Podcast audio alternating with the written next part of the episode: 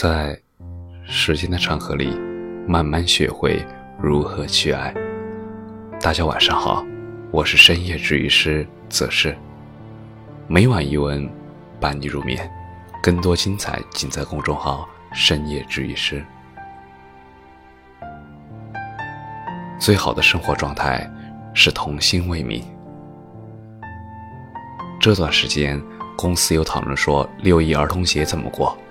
一群中年人叽叽喳喳地讨论了起来。都这么大了，还过什么儿童节呀？作为互联网公司，最大的好处就是不管什么节日，不管谁的生日，都会弄点仪式感。大家正在讨论着，我提议说买点糖吧，发给大家。小的时候最喜欢吃糖了，每一次过儿童节。口袋里都会装得满满当当的。虽然说我们都已经长大成人，但是生活最好的状态，不就是童心未泯吗？以前小时候总是喜欢偷穿爸爸的皮鞋，想象着西装革履、风度翩翩的样子。长大后有了自己的西装，每天都在为生活而奔波。却没有了当时那份天真烂漫。如果可以，我真想告诉那个时候的自己：别急着长大，未来真的不远。其实我们很多人已经被生活压得不得不丢弃了那一份童心未泯。小时候每次儿童节都拿着几块钱，兴冲冲的跑到小卖部。买几盒鞭炮，一玩就是一天。现在二十几了，父亲问我还玩吗？我给你买点儿，我只能摇摇头。现在已经没有那种快乐了，长大了，也约束多了。偶尔看着哔哩哔哩里面的动漫傻笑，会看小时候特别想看。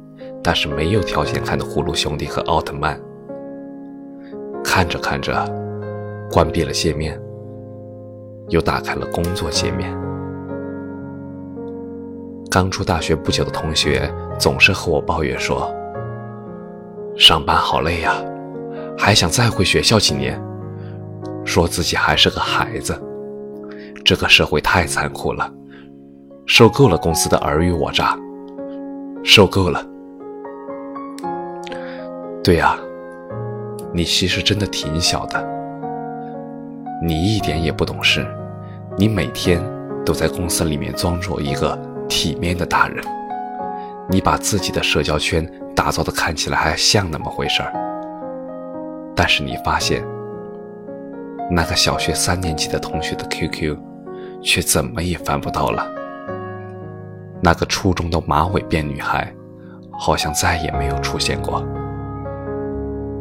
就连你最爱吃的糖，你也因为怕胖而放弃了它们。